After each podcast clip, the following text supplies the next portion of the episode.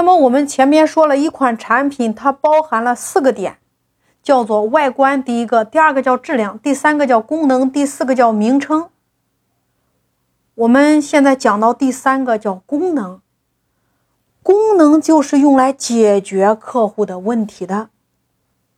小米手机有什么功能呢？第一个打电话，第二个发微信，第三个直播，第四个拍视频，第五个看电影、看电视。你看，这是小米手机它的功能，它解决你在用手机的时候这一系列的问题。那王老吉的功能呢？它解决了你怕上火的问题。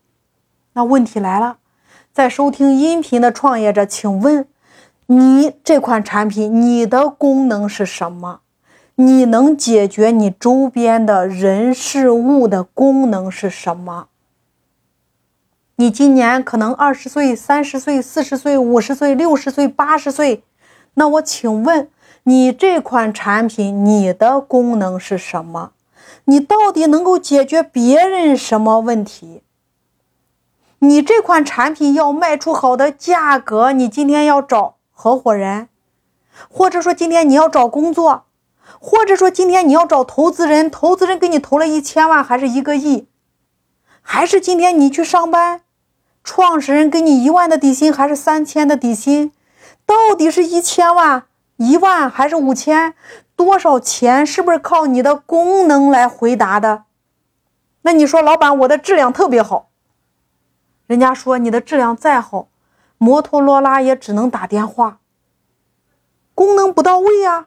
然后你说，我买了一个手机，没有邮箱，不能下载 QQ，不能下载微信，不能下载喜马拉雅，只能打电话。你说质量再好，在今天不值钱呀。卖不上价格呀！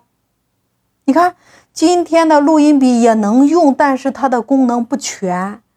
你光说你的质量好还不行啊，你的功能不到位，你就卖不出价值来呀，你也卖不上价格去呀。所以说，在收听音频的家人们，你的功能是什么？那这个地方有人说过，说老师，我最大的功能是让别人开心，让别人笑，我就是一个幽默高手。只要你在我身边，我就能让你开心，我就是你的一个开心果。那还有人说了，老师，我最大的功能就是能够解决别人杂七杂八的问题。还有人说了，老师，我最大的功能就是链接资源，我能够把认识的、不认识的通通团结在一起。还有人说了，老师，我最大的功能就是帮助别人调节婆媳关系。那还有人说了，说老师，我最大的功能就是做设计，设计我会做到怎么样，怎么样，怎么样。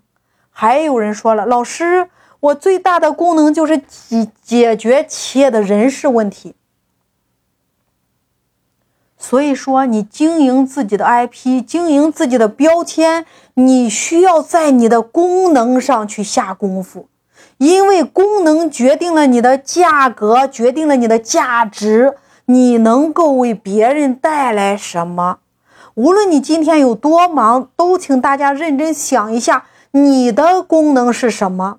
如果说你今天已经创业十年了，或者说你已经工作三年五年了，你现在是迷茫困惑，没有激情了，那么这一刻，你得沉下来问问你自己。